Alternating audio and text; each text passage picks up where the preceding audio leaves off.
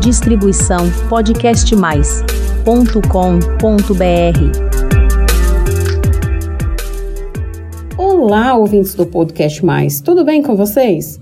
Aqui é a psicóloga Priscila Zanetti e esse é mais um episódio do nosso canal de podcasts, o canal Flor de Lótus. Hoje eu vou responder uma pergunta que me fizeram ontem, mas já me fizeram tantas e tantas e tantas vezes que eu já respondi, né? De maneira assim picada aqui no canal e eu decidi fazer hoje de modo estruturado. Qual que é essa pergunta? A que eu deixei no título. Priscila, afinal, você ficou presa num relacionamento de abuso narcisista por 15 anos. Como que você saiu? Que eu não consigo sair. Então, como que é que você saiu disso? Então, senta que lá vem história que eu vou contar para vocês hoje como que foi a minha experiência, como que foi o meu passo a passo, né, ali e Hoje vai ser realmente um podcast de contação de história, da minha história, de, desse pedacinho e de uma maneira estruturada. É, quero deixar claro aqui, gente, que não é uma receita de bolo, não é verdade absoluta, é simplesmente uma maneira de contar para vocês, porque eu sei o quanto é importante a gente poder ouvir outras histórias, poder saber que realmente a gente não é louca ou louco, né? Porque homens também são vítimas de abuso narcisista. É, e também a gente saber que não tá sozinha nessa, né? Não tá sozinho nessa. Então vamos lá? Bem, é, eu lembro assim de uma maneira muito marcante que quando eu tinha alguns meses de casamento, eu fiquei muito, mas muito eufórica com uma com um convite que o meu então marido tinha feito para mim, que nós iríamos no nosso rock bar favorito, que era, era o Morrison Rock Bar lá em São Paulo. Eu fiquei tão animada, tão animada dele me chamar para sair, que eu tive sudorese, taquicardia e eu tive inclusive um desarranjo intestinal. Naquele dia, eu me toquei que eu era uma pessoa doente, que aquilo não era normal. Afinal, né, nós estávamos juntos há 10 anos e aquilo não era nada inédito. Ele era já o meu marido e eu me lembro como se fosse ontem, eu sentada na privada lá no trono e pensando, cara, eu sou doente. Isso não é normal. Eu tenho dependência emocional. Isso, isso aqui não é normal, né? Porque assim, euforia da paixão, aquela aflição, ou até esses sintomas aí que eu falei para vocês num primeiro encontro, nos primeiros encontros, isso pode ser normal, né? Porque afinal é aquela euforia da paixão mesmo porque os neurotransmissores estão ali ativados, né? Você não conhece a pessoa, enfim, mas paixão, ela tem data para acabar. Porque o corpo não aguenta você ficar nesse estado de alerta o tempo todo. O que ninguém te conta é que quando você tá num abuso narcisista, né, e se desenvolve uma dependência emocional, você fica assim anos. E era o meu caso, né? E foi o meu caso. Até o fim do relacionamento e até depois dele, vocês vão entender aqui nesse podcast o porquê. Porque o narcisista, ele tem um dom maravilhoso de encantar. Né? Eu vou parafrasear o presidenciável Ciro Gomes, que usou a expressão encantador de serpentes né, para um outro presidenciável. E eu sinto que os narcisistas, eles são isso, né? Eles são encantadores de serpentes. Então, por mais que você seja prudente como uma serpente, você cai nos encantos. E você realmente fica ali à mercê daquelas de todos os joguetes, né, que eles fazem. e você realmente começa a ficar com todos esses sintomas de euforia, né? Então eu ficava muito eufórica. E eu falei, gente, eu sou muito doente, eu preciso melhorar isso. Claro que recém-casada, isso, sei lá, tinha alguns meses que a gente estava casado, foi comecinho de 2015. Então eu estava longe ainda de querer pensar numa separação. Eu não consegui, né, pensar em nada. Mas o tempo passou e dentro do meu casamento, no curto casamento, eu me separei quatro vezes, gente. Eu saí de casa, assim, no namoro foram três vezes que eu terminei e no casamento foram quatro vezes. Eu saí de casa mesmo. Mas eu sempre me sentia muito culpada, eu sempre acreditava nas promessas e, na verdade, assim, na, não era nem promessa, viu? Porque ele a gente sentava, conversava, ele não me prometia e nem ia atrás de mim, viu? Ele não era o tipo que falava volta, ai, a gente pode se acertar e tal, não. Ele não era desse tipo, não. Mas, assim, ele sempre falava que me amava, né, que a nossa história não tinha acabado, e eu acabava introduzindo uma conversa na qual ele falava assim, que acreditava na possibilidade de nós é, nos encaixarmos, que aquilo ia passar. Mas ele sempre colocava também a questão da culpa em mim, que eu estava sendo intolerante e que eu na verdade, não estava flexibilizando as coisas, que eu não estava vendo as coisas pelo lado positivo, que eu sempre olhava tudo pelo lado muito negativo, que eu só olhava o que ele fazia de ruim e não olhava o que ele fazia de bom. E com isso, gente, eu fiquei presa na teia, né?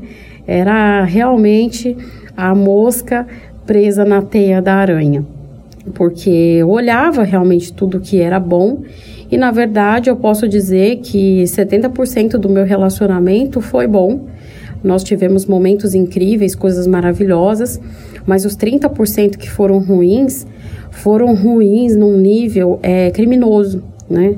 Então eu quero deixar muito claro aqui para as pessoas que me ouvem que não importa, né, se você está num relacionamento que é as mil maravilhas, mas a partir do momento que se instalou uma violência contra você, já não tem, né, espaço mais para amor. Se tem coerção, não tem amor. Se tem desrespeito, não tem amor. Se tem controle, não tem amor. Se tem abuso moral, psicológico, material, sexual, abuso físico, não tem amor, né? Então não tem negociação. Uma pessoa, né, que um dia te xinga, te humilha, te expõe, é, faz coisas horríveis com você. Ah, não, mas eu vou dar um ponto porque assim ela tem crédito na casa? Não, né? Não deve ser assim, porque quando a gente abre concessões, é, realmente eu já expliquei aqui como funciona o ciclo do abuso narcisista. Inclusive, vou deixar linkado aqui na descrição desse episódio para que você possa ouvir, né? E vou deixar também linkado um outro episódio muito bacana, que é por que, que você não sai desse relacionamento, né? Que eu falo de ganhos secundários. Vou deixar esses dois episódios que são muito bacanas. E esse de ganho secundário serve para quem não passou por um relacionamento narcisista. Serve para quem está num relacionamento mesmo capenga, xoxo, manco, anêmico, né? Serve para você que está naquele relacionamento bem ah, que já faliu, né? Você está empurrando com a barriga? Então, vou deixar linkado aqui para que você ouça depois. É, eu não estou fazendo uma ode aqui aos divórcios, né? E também à intolerância. Vocês é, sabem, porque eu já falei várias vezes também, e quem me segue também nas demais redes sociais, sabe que eu sou uma pessoa que prega a, a questão de realmente você tentar é, lutar pelo seu relacionamento, é, o equilíbrio, que você tenha também inteligência emocional. Afinal, o canal aqui é para isso, né? Não é só para falar de coisas ruins. Eu ensino a ter um relacionamento bom. E a partir do momento, né, que nós nos desenvolvemos como pessoas melhores, a gente consegue também ter um excelente relacionamento. Não acredito em relacionamentos descartáveis, nessa coisa de que, ah, não tá bom, troca, não tá bom, próximo. Não. Isso aí eu realmente é uma coisa que não acho saudável e não é saudável. Não é uma questão de achar, é uma questão de que não é, é fato. Então, é, realmente eu fui tentando, né? Eu fui tentando, fui fazendo, só que quando se trata de um abuso narcisista, é diferente. É diferente porque o narcisista ele não vai mudar. Diferente de uma pessoa é, que não tem um transtorno de personalidade, ela que é possível sim dela mudar a partir de ver a sua mudança, a partir do momento que ela vê que outras coisas mudaram, você contagia, né? É, o narcisista não, porque ele não se importa, né? E outros transtornos de personalidade também, tá, gente? Como o histriônico, como o borderline, como também o transtorno de personalidade antissocial, vulgo psicopata. Então, a gente tem que tomar muito cuidado, cada caso é um caso. Mas voltando ao meu caso, né, em 2016 saí de casa, acabei voltando e cada vez que eu dava a outra chance, a coisa piorava. E as brigas eram mais violentas, as coisas eram cada vez piores. E eu realmente, assim, eu tentei de tudo que vocês possam imaginar. Eu revidava, a, né, assim, as brigas no sentido de muita discussão, é, de fazer escândalos, claro, dentro do meu espaço particular. Mas teve vezes de eu surtar em público, sim, no meio da rua, né, depois de muitos insultos, muitas coisas. Eu sei que muitas coisas foram acontecendo ao longo dos anos. E eu saí de casa em 2017 de novo. Em 2017 foi a pior fase e eu relato assim mais detalhes desse 2017 num podcast que é um dos mais ouvidos aqui do podcast mais e que muitas pessoas acabam me conhecendo através dele, porque pesquisando sobre abuso narcisista, acabam me conhecendo lá. Vou deixar linkado aqui. Não é aqui do meu canal, é do, do canal do Fernando Cipriano. Foi uma entrevista que eu cedi a ele, que é o Eu Fui Casada com um Narcisista Psicopata. Então, eu conto a minha história e nesse ano eu sofri as cinco violências previstas na Lei Maria da Penha. Eu sofri tortura, cárcere privado, abusos sexuais sucessivos, é, foram é, torturas psicológicas horríveis, privação de sono, eram coisas assim absurdas, absurdas que muitas coisas são difíceis até de relatar assim de uma maneira clara aqui para vocês. Acho desnecessário, na verdade. Né? Então, é, realmente, quando eu falo assim, abusos sexuais, é, não é um estupro forçado, tá, gente? Que fique claro aqui. Mas existem outras maneiras de se sofrer abuso sexual. E continuando, né? Saí de casa e acabei voltando. Voltei por quê? Voltei porque eu sentia culpa eu sentia muita culpa, eu sentia que eu não estava lutando o suficiente, que a minha fé era fraca, que tantas pessoas aguentavam coisas é, terríveis, talvez até piores do que eu, apanhava todos os dias e estavam ali. É, então eu devia tentar, já que esse não era o meu caso, né? E que era uma colheita de coisas que eu já tinha que eu tinha plantado também, então eu tinha que que sofri aquilo sim, e que talvez era aquilo que Deus queria para mim. E para piorar, né, sofri uma violência religiosa que falaram para mim, apanha glorificando. Daí, não preciso dizer mais nada, né? Claro que minha família era contra eu voltar, mas mesmo assim eu voltei porque eu achei que era o que eu tinha que fazer. E como eu disse, a cada vez que você volta, a coisa piora. E só piorou, né? Em 2018, a mesma coisa, né? Violência, violência, violência, violência. Eu tinha realmente muitos problemas de saúde. Eu tinha, já tinha hipertensão intracraniana idiopática, já tinha passado por uma internação. No entanto, eu não sabia, não fazia tratamento, não fazia a menor ideia do tamanho da gravidade da situação. Tinha dias que eu passava estresses tão grandes que eu perdia a fala, eu perdia os movimentos, eu ficava catatônica, assim, na minha cama, só mexendo os olhos ou parte só do meu corpo, eu achava que era o que a gente chama dentro da psicologia de conversão histérica, né? Psicossomática, enfim. Mas na verdade não era, era um problema neurológico real. Depois, eu comentando com o meu neurologista todas essas coisas, e ele dizendo, né, das questões tanto da doença quanto da má formação que eu tenho de algumas veias importantes cerebrais, ele diz que foi um milagre né, de eu não ter morrido com AVC ou, aneurisma cerebral nessas épocas. Então, eu me lembro assim de eu tinha uma cama bem alta, era uma cama queen size, mas era muito alta, de eu ter que me jogar assim da cama sozinha, porque eu tava ficava muito sozinha em casa, porque ele saía nas madrugadas e desaparecia e eu me arrastar, sabe? Só com. Porque eu não mexia as pernas e só um braço. Ficar me arrastando, me arrastando para tentar me mover até o telefone para pedir ajuda para conseguir sair de casa e, e ir para um hospital. E muitas dessas vezes eu fui socorrida pelo meu cunhado, eu fui socorrida por amigos, enfim, ou muitas vezes eu simplesmente chamei um Uber e fui sozinha ao hospital e chegava lá, né, assim, tomava a tarja preta, que não adiantava nada, não era sedada. E eu chegava em casa e teve vezes de eu ir para o hospital, acontecer tudo isso, eu chegar em casa e ele não estar em casa ainda. E eu dormir e realmente ele não saber de nada, eu acordar no outro dia e ele não saber de nada. para vocês verem o nível que era. E eu estava lá em 2018, ah, Fato importantíssimo, já relatei aqui no podcast também, gente, que eu já tentei suicídio. Em 2017, assim, quando depois de ouvir a panha glorificando, voltei para casa, as coisas foram só piorando. E eu ouvia coisas horríveis, um dia assim, o outro também. Eu tentei suicídio.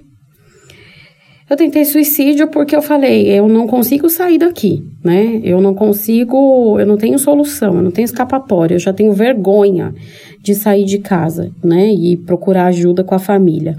Eu não consigo me livrar desse relacionamento, já que até que a morte o separe, então que eu morra, porque eu não consigo, não vejo mais solução. Tentei suicídio. Sobrevivi e eu só chorava. Eu passei por uns três meses pedindo a morte para Deus. Eu só chorava, chorava, chorava porque eu queria morrer. Mas, né, é, como eu disse, hoje eu estou relatando aqui uma experiência pessoal. Pessoalmente, é, Deus falou comigo, acredito nisso, e que eu não ia morrer, e que era para eu parar de pedir aquilo, e que Ele tinha um propósito muito grande para mim. E eu chorando só pedi que ele me tirasse daquela situação e que me mostrasse que propósito era esse, porque eu não estava vendo. Afinal, eu sentia uma tristeza muito profunda dentro de mim, não só pelo relacionamento, mas por uma série de outras coisas que eu vivi ao longo da minha vida, desde a infância, da adolescência. É, não tive uma infância, ai, terrível, uma adolescência terrível, sabe? Como muitas pessoas têm, mas eu passei por situações complicadas, sim, psicologicamente e também questões sociais, mas é, eu sentia uma tristeza muito grande. Eu falava, será que nunca vou ser feliz na vida, Deus? Eu tinha muito isso. E era muito horrível aquele sentimento. Mas eu prometi, né, para mim e para Deus, que eu não ia nunca mais atentar contra a minha vida. Eis que 2018 chegou e, e outubro de 2018 chegou. Que estava fazendo, era o mês do meu aniversário, e estava fazendo um ano da tentativa de suicídio. E naquele outubro de 2018, algumas coisas aconteceram dentro de mim, porque eu vi que eu precisava mudar, eu precisava realmente sair daquilo. E uma das coisas que aconteceu e que foi muito fantástica, que eu também já relatei aqui, né, num outro episódio, que é um meu aliado nessa jornada, que eu contei sobre a minha participação no psicodrama do herói com o Januário Júnior. E foi um divisor de águas na minha vida, gente. Como foi incrível Então, vocês percebem como eu já contei essa história em vários episódios, só que é, hoje eu tô colocando aqui tudo juntinho. Enfim, mas se você quiser mais detalhes de tudo isso, da hipertensão intracraniana, que é o pseudotumor cerebral, né, do psicodrama do herói, que é um aliado na minha jornada, tá tudo aqui no canal, tá? Então você vai lá no www.podcastmais.com.br barra Flor de Lótus, faz sua inscrição, não perde nenhum episódio, maratona todos os episódios, que você vai ouvir, assim, tanto dicas para sua vida, né, insights, você vai ouvir coisas que não tem nada a ver com a minha história, mas você também vai ouvir sempre um pedacinho de mim nessas é, histórias. É, nos episódios, enfim, e tem alguns episódios que são de fato uma experiência pessoal. Mas, voltando, né, aqui, eu participei de um psicodrama e aquilo foi um divisor de águas na minha vida, foi tão profundo. Eu realmente não lembro se foi outubro, se foi novembro, mas foi naquele ano de 2018 e foi tão visceral que eu simplesmente pensei: ou eu saio daqui ou eu vou morrer. Eu tô morrendo. Eu tô morrendo, eu tô morrendo, eu tô morrendo e eu não vou, não, não, eu não caibo mais nessa vida. Eu preciso dar um jeito. E em outubro, aconteceu uma coisa incrível. Eu já estava desempregada há um ano e dez meses ali, à mercê do, do meu algoz, né, financeiramente. Eu tentava empreender, é, eu fazia alguns trabalhos freelancer, mas eu não estava com nenhum trabalho fixo que de fato me desse uma renda para minha subsistência. E aquilo, né, dava todo o poder a ele, era muito difícil, as humilhações eram terríveis. E quando eu digo assim, é, o meu sustento é basicamente ele comprava comida para casa, uh, produtos de limpeza para casa, né, o sabonete, o meu shampoo, essas coisas. Mas dizer que é, assim, quando a gente saía, né, ele pagava, enfim, quando a gente saía, porque a gente não saía mais, mas ah, nossa, bancava roupa, te dava carro para você andar, essas coisas. Não. Não, gente. E eu também não sou esse tipo de mulher que explora, né? Mas, enfim. E ele achava que fazia muito, né? Acho que ele fazia mais pelos cães do que por mim. Na verdade, sim, ele fazia mais pelos cães. Era meio que igual para igual, mas pelos cães ele tinha mais afeto e mais respeito. Ele tratava os cães melhor. Porque tinha dias que ele chegava, ele beijava os cães, abraçava, falava com eles, mas não falava comigo. Ele me ignorava deliberadamente, fingindo que eu não estava ali. Ai, Priscila, mas vocês estavam brigados? Não, era só porque ele queria realmente me punir. Era bizarro, gente. Era muito bizarro. O, o fim foi muito doloroso. Mas em 2018, assim, aquele outubro aconteceu uma coisa que foi muito, muito, muito profunda para mim. Simplesmente ele virou e falou: "Ai, vamos para a praia". Eu, nossa, finalmente, né? A gente tá junto há trocentos mil anos e nunca fizemos um bate e volta, sabe, na praia. E, meu, era totalmente possível, né? A gente morava ali a 100 quilômetros, era só uma questão de uma horinha de viagem. Ele, ah, porque o fulano me chamou para ir lá no apartamento dele, não sei o quê. Nessa hora, gente, eu não acreditei no que eu tava ouvindo. Quem era esse fulano? O fulano era um ex-colega de trabalho dele, que depois de muita oração minha, esse fulano tinha sido, eh, enfim, tinha voltado lá para Santos, saído aqui da cidade de São Paulo e não estava mais trabalhando na, no mesma, na mesma instituição que o meu ex-marido e então eles não tinham mais amizade assim de todos os dias estarem juntos. Mas era um cara assim que, ai, era um boçal. Meu Deus do céu, como eu, ai, eu odiava tudo, tudo naquele cara. Ele era solteiro, ele era muito assim promíscuo. Ele era o meu ex-marido todo, só que uma versão mais burra.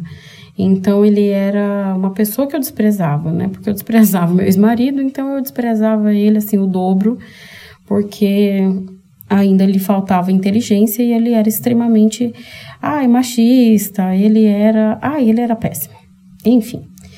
Mas eu falei, vamos, né, fazer o que? Pensei eu. Eu, ai, Deus, me, me segura. Fomos. Foi a pior viagem da minha vida. Gente do céu, olha, eu preferi espremer limão nos meus dois olhos do que estar tá ali. Foi medonho. E para piorar, ele ainda tinha uma namorada. O cara tava com uma namorada que, meu Deus do céu, lembra da Magda? A Magda lá do Sai de Baixo, que era interpretada pela Marisa Hort, era mais ou menos naquele nível. Ai, para uma pessoa como eu, aquilo foi bem difícil. Foi muito difícil. Falei, vamos para o mar, né? Ninguém quis ir comigo, ótimo, fui sozinha. E aí eu ficava ouvindo uma voz. Você não precisa passar por isso. Se afoga, se afoga. Gente, eu pensei, eu pensei em me afogar, porque olha, para mim a morte parecia melhor do que aquele dia. Foi horrível, foi horrível. Mas eu lembrei daquela minha promessa de que eu não ia sucumbir a esses pensamentos. E fiz uma oração e saí, enfrentei um jantar péssimo. E meu ex-marido queria ficar ainda lá, mas para a minha sorte, né? Eu tinha conseguido um emprego, um emprego numa empresa maravilhosa e tal, e como né, prestadora de serviço, e eu estava muito feliz porque realmente a minha vida ia mudar e o meu passo a passo para sair daquela situação realmente ia começar a funcionar. E durante todo aquele mês de outubro também eu lutei muito contra pensamentos suicidas, é, eram pensamentos intrusivos, eu sentia como que eu tava ficando louca, assim, porque não eram coisas que vinham da minha cabeça. Então eu ficava o tempo todo até tendo um, quase que visões, assim, de eu me vendo me matando de várias maneiras ali, dentro daquela casa. Era realmente uma coisa horrível, horrível todo o tempo. E eu trabalhava em casa. Né? Eu estava trabalhando, eu ia trabalhar, começar no fim do mês a trabalhar em casa, é, home office ali é, finalzinho de 2018. Enfim, comecei o meu trabalho como consultora de recursos humanos e isso foi o primeiro passo. Né? Eu vou comecei já naquele mês a me desvencilhar emocionalmente dele do tipo, você não fala comigo, eu não falo com você. Você faz as suas coisas, eu faço as minhas, né? Então assim, ah, eu que eu não esperava mais ele para jantar eu já. Isso já fazia um tempo, mas assim, eu realmente, emocionalmente, já não esperava mais. Então, eu já não perguntava mais o que ele queria para o jantar, eu fazia o que me dava vontade, é, eu realmente assistia os meus filmes sozinha, eu, eu tinha a minha programação, então assim, eu coabitava. Tanto faz, se ele estava, se ele não estava, então eu fui é, realmente entendendo que ele não fazia parte da minha vida e isso foi um preparo para eu viver sozinha, sem ele. Claro que era doloroso, mas realmente assim, não era muito diferente. Eu comecei a racionalizar e eu falei: qual a diferença de tudo que eu já venho vivendo nos últimos anos? Diferença nenhuma, porque na verdade a gente, com dois meses de casado, quando ele comprou nosso primeiro cão, ele já não dormia mais na cama comigo porque ele preferia dormir com o cachorro. Sim, gente, eu passei por isso. Ai, ai, ai, ai, ai. Olha, tem coisas absurdas que a gente conta eu penso, ai, como que eu fui aguentar esse tipo de coisa. Mas voltando.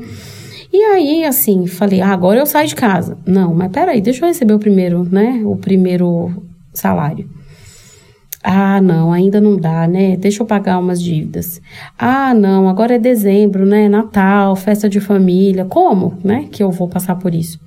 Ah, agora ano novo, né? Pô, coisa chata. Ele não tem pai, não tem mãe, né? Acho que é melhor não, né? Vamos esperar ano, mas do ano que vem não passa. Não, do, do, olha, mês que vem não passa. Eu não vou chegar até o meu próximo aniversário com ele né? Então não passa. Aí janeiro, aquela agonia, aquela agonia do tipo, eu tenho que sair daqui, eu tenho que sair daqui, eu tenho que sair daqui. Ah, gente, uma coisa muito importante, outubro, voltando, né? Depois daquela viagem horrível, fatídica. É, passou umas duas, três semanas, ele. Ai, vamos pra praia? Eu falei, vamos, vamos pra qual? Ah, vamos pra casa do fulano de novo. Gente, eu tava passando roupa, uma camisa dele para ele trabalhar. Na mesma hora, eu comecei a vomitar. Era uma, para vocês verem assim, de tão insuportável que era a situação para mim, o meu corpo reagiu na hora. Eu só saí correndo, né? Comecei, deu aquela tontura, empurrei ele assim, comecei a vomitar, vomitar, vomitar, vomitar, nada. Vomitava água, porque eu não tinha nem comido. E ele, meu Deus, o que que tá acontecendo? Eu falei, ah, eu não sei, eu não sei, um mal-estar. E eu tremia, tremia, tremia, tremia, achava que ia desmaiar, mas eu sabia o que era. Então, assim, é, eu preferia, de verdade, né? Nossa, eu tava preferindo qualquer coisa do que ir, né? E eu falei, eu não vou, né? Depois eu tive coragem de dizer, você quer ir, você faz sozinho, eu não vou. No fim, eu nem lembro se ele foi, se ele não foi, mas eu acredito que ele não foi. Eu realmente não lembro, eu acho que ele acabou não indo. Mas eu falei que não ia. Né? Que se ele quisesse, ele fosse, mas eu não ia. Enfim. Voltando lá para janeiro, né? Eu comecei a realmente todos os dias eu acordava e falava: é hoje. Hoje eu vou embora e eu não tinha coragem. Eu olhava para ele e falava: "Hoje, hoje eu vou embora". E eu não tinha coragem. Mas eu lembrava todos os dias de uma de um conselho que minha mãe tinha dado para mim. E falando, né, minha mãe passou por divórcio e sempre foi muito doloroso. E mas ela disse que o segredo, né, era primeiro, nunca sair de casa quando se estivesse com os ânimos aflorados quando se estivesse no meio de uma briga, né? Porque se acreditaria que foi por causa da discussão e também que você é, fosse matando a pessoa dentro de você enquanto você estivesse casado. Isso eu já estava fazendo. E essa questão, assim, de não fazer no meio de uma briga, isso para mim ia ser inédito, ia ser muito difícil, né? Assim, ia exigir muita coragem. Mas eu sei que em fevereiro, salvo engano, no dia 1 de fevereiro, eu respirei fundo, não sei se foi 1 ou 3 de fevereiro de 2019. Eu respirei fundo, é, assim que ele chegou, era uma sexta-feira à noite. Eu olhei para ele e comecei a chorar. Ele que foi, e eu não conseguia falar. E aí eu falei: acabou. Ele, como assim? Eu falei: acabou. Eu vou embora, eu vou te deixar. E dessa vez é para sempre. E ele ele, mas o que aconteceu? Como assim? Vamos conversar. E ele, assim, assustado, né? Sentou do meu lado, com um olhar muito doce. Pegou nas minhas mãos, assim, me abraçava e, e me secava as minhas lágrimas, assim. E eu dizia que não tinha acontecido nada, né? Mas era simplesmente um acumulado de todos aqueles anos e que eu já não aguentava mais né? E que eu não precisava ali ficar falando de tudo que tinha acontecido, mas que eu realmente já não tinha na, mais nada para dar. Eu sei que foi uma noite conversando, é, ele quis fazer amor comigo e eu não quis. Foi uma noite que ele me deitou comigo na cama depois de muitos anos. Ele me abraçou e cada vez que ele me abraçava parecia que arranhava Aquele abraço era tão doloroso porque era tudo que eu queria durante tanto tempo. Aquele olhar era tudo que eu queria, me sentir cuidada, me sentir amada, mas de fato eu sabia que eu já tinha vivido aquilo. E eu sabia também o que ia acontecer. Que de fato, se eu ficasse, as coisas iam melhorar por um tempo e depois ia voltar tudo a ser do mesmo jeito e depois piorar muito mais. E eu já tinha tomado a minha decisão. Então, quando as pessoas sempre me perguntam assim: "Ai, Priscila, como que você conseguiu sair?" Primeiro passo, tome uma decisão. Segundo passo, trace um plano. Terceiro passo, siga o plano. Independente do seu sentimento, siga o plano. Você vai sentir medo, você vai sentir arrependimento, você vai sentir culpa, você vai sentir é, amor, você vai sentir dor, você vai sentir muita coisa, mas siga o plano. É, o quarto é conte com um apoio, né? Assim, eu, né, um dos planos era realmente me restabelecer financeiramente, minimamente, eu consegui. E o apoio também, o apoio financeiro, se você não tem como, né, assim, ter um emprego, uma carreira, o apoio financeiro de familiares, amigos, da comunidade, até do, do próprio poder público, isso é uma coisa importante. Um apoio religioso é importante também nessa parte, né? Se você tem uma fé e realmente se apegar, isso faz muita diferença da sua comunidade religiosa, porque estar dentro de um relacionamento abusivo e ainda mais de um abuso narcisista, você fica muito só. A pessoa te isola e você se isola também. Então é a fome com a vontade de comer, porque a gente se sente tão envergonhado, a gente se sente tão inútil que a pessoa não precisa te isolar também, igual meu ex-marido, ele não me isolava não, né? Ele não me isolava, ele não me impedia do meu ir e vir. É, mas eu tinha vergonha, não queria que as pessoas me vissem daquele jeito. Eu estava sempre mal, sempre doente, sempre triste, é, nunca estava bem é, sempre sozinha, nunca acompanhada. Então, era muito ruim. Era como se eu fosse viúva de marido vivo. Era horrível, era muito horrível. É engraçado que as pessoas elas têm muito medo, né, da solidão e de estarem sozinhas. Mas a pior dor que a gente pode atravessar é de estar com alguém que faça você se sentir só. Essa é a pior coisa. E eu já vivia isso. Então, é, eu tive que lidar com muitos pensamentos de fracasso, né? Eu fracassei, Deus, é, eu não que Deus não me amava, mas que eu não era uma pessoa que tinha uma fé forte o suficiente para aguentar, que era uma mulher fraca, que se eu tivesse sido forte o suficiente, esperado tempo suficiente, talvez o meu marido se transformasse 30 anos depois e a gente tivesse, enfim, um casamento feliz. Mas um casamento feliz por um ano, dois? Né? Então eu ia esperar até quando? E eu não queria, eu queria viver o agora, né? Eu sei que eu passei por muitas coisas, mas aquela noite foi muito difícil. Mas sabe que foi uma fala dele que me fez sair no dia seguinte. Já era de tarde, ele achou que eu não ia embora, mas eu levantei, respirei fundo, fui lá no guarda-roupa, peguei uma mochila e enfiei os dois notebooks, o meu e o da empresa, os dois celulares, o meu e o da empresa, meia dúzia de roupas e ele, o que, que você está fazendo? Eu falei, ué, tô indo embora? Você achou que eu não ia? Eu falei que eu ia. E não importa nada do que você fale. Eu não vou ficar. E aí ele pegou e disse o seguinte: Olha, Priscila, eu não posso te prender, né? E eu não posso te impedir de você tomar suas decisões e eu tenho que te respeitar. Ai, que fofo, que lindo! Quase. Calma, que agora vem a parte importante. É, eu não posso te prender, embora essa seja a minha vontade. Olha só. Mas é, eu quero te dizer uma coisa. Quero te pedir. Fica, a gente pode se acertar.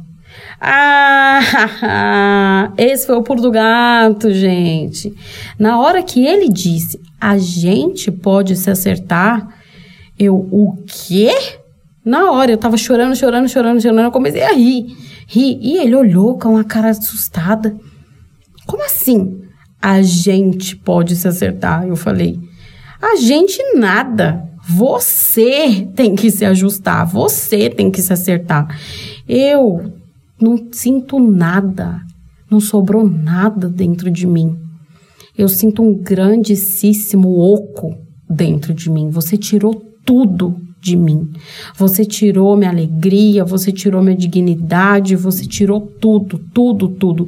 Eu mudei tudo que você pediu, eu fiz tudo, eu fiz tudo. Eu tolerei o intolerável. E aí você vem me dizer que a gente Falei, você nem pensa em se implicar nisso. Eu falei, eu não tenho nada para dar. Eu falei, essa é a questão. Eu não tenho forças mais. Acabou, acabou. Aí ele chorou e disse que ele sabia, lamentava e que a culpa era dele, que ele tinha feito aquilo comigo e que ele não soube, né, é, aproveitar a mulher maravilhosa que ele teve nas mãos durante todos esses anos. Eu falei sim, mas agora é tarde demais. Suas chances acabaram. E eu fui embora e nunca mais olhei para trás. Quando eu falo que eu nunca mais olhei para trás, não significa que não tiveram recaídas E esse, essa história das recaídas é a história de quando eu finalmente parei de ter recaídas. Parei de de fato acreditar que eu poderia voltar para ele. Isso eu só vou contar no próximo episódio, gente. Por hoje, eu vou ficando por aqui. E eu espero que você tenha gostado da, do episódio. Eu tentei trazer de uma maneira estruturada, né, de como eu saí. Não foi fácil. É, em alguns momentos aqui eu fiquei muito emocionada e eu segurei o choro porque ao lembrar é assim, é muito carregado de emoção. Eu não sinto dor nenhuma e foi muito gostoso poder falar aqui, porque se fosse quando esse canal começou, eu tivesse feito esse episódio, eu não teria condição emocional para falar, porque embora eu estivesse bem, eu não estava tão bem quanto estou hoje, sabe? Então é muito maravilhoso sentir que sim, é possível florescer após um relacionamento abusivo e eu sou prova viva disso. Vocês sabem que eu falo muito, né, esse slogan. A outra coisa que eu sempre falo é procure um psicólogo para chamar de seu. É, se você passa por um abuso ou passou por um abuso narcisista, psicopata, se você quer sair disso, se você se sente perdido, perdida, entra em contato, né, comigo ou com algum psicólogo de sua confiança. É muito importante contar com ajuda. Lembra que o quarto passo que eu falei aqui, né, é que você de fato consiga, né, que você tenha apoio. E um dos apoios é contar sim com essa ajuda, né? Então você precisa contar com essa ajuda. E nunca, né? Eu acho que o quinto passo é nunca voltar para aquilo que te destruiu. Então, se apegar sempre nas coisas que foram ruins é o que faz você não voltar. Mas isso eu vou contar, como eu disse, no próximo episódio, porque, gente, coisas horríveis tiveram que acontecer para que eu ainda desistisse. Porque assim, eu desisti, depois voltei a insistir e não, nunca voltei, tá, para casa depois disso. Mas ainda ele tentou fazer um hovering, como a gente fala, que já expliquei no episódio do ciclo do abuso narcisista, é, mas eu nunca voltei. E cá estou, né, livre. Livre estou, livre estou, não posso mais segurar. Só a Elsa, gente, só a Elsa. Bem, agora eu tô, né, aí livre e feliz e muito feliz comigo mesma e pronta, né, agora sim inteira. E lembra, né, que para ser um bom par, antes de ser um bom par, a gente precisa ser um bom ímpar agora sim é, me sinto pronta para, quem sabe, ter um relacionamento saudável, né? Porque eu precisei dessa jornada. Bem, pessoal, lá no www.podcastmais.com.br barra Flor de Lótus tem também um lugarzinho de mensagem, né? Uma caixinha que você pode me mandar mensagem. Eu quero muito saber o que, que você achou desse trecho da minha história, o que, você achou dos outros episódios que eu deixei linkado aqui, que também são partes da minha história de superação. Eu quero saber se você se identificou, se você tem alguma dúvida. Eu quero ouvir a tua história também. Me manda, porque lá você vai mandar essa mensagem, ela vai vir de maneira privada para mim. Ela não vai ficar aberta como num, numa rede social, como um comentário tá bom? Fica tranquilo que tem aí a sua privacidade garantida. Eu respondo pessoalmente cada uma das mensagens. Eu demoro um pouquinho, mas eu respondo, né? Não é assim na hora, mas eu respondo sim. E eu adoro receber as mensagens de vocês. Então, por hoje eu vou ficando por aqui. Faça sua inscrição, manda sua mensagem, fica ligado, porque na semana que vem tem episódio novo. Toda segunda-feira tem episódio novo aqui no canal. Um beijo e até mais. Distribuição podcastmais.com.br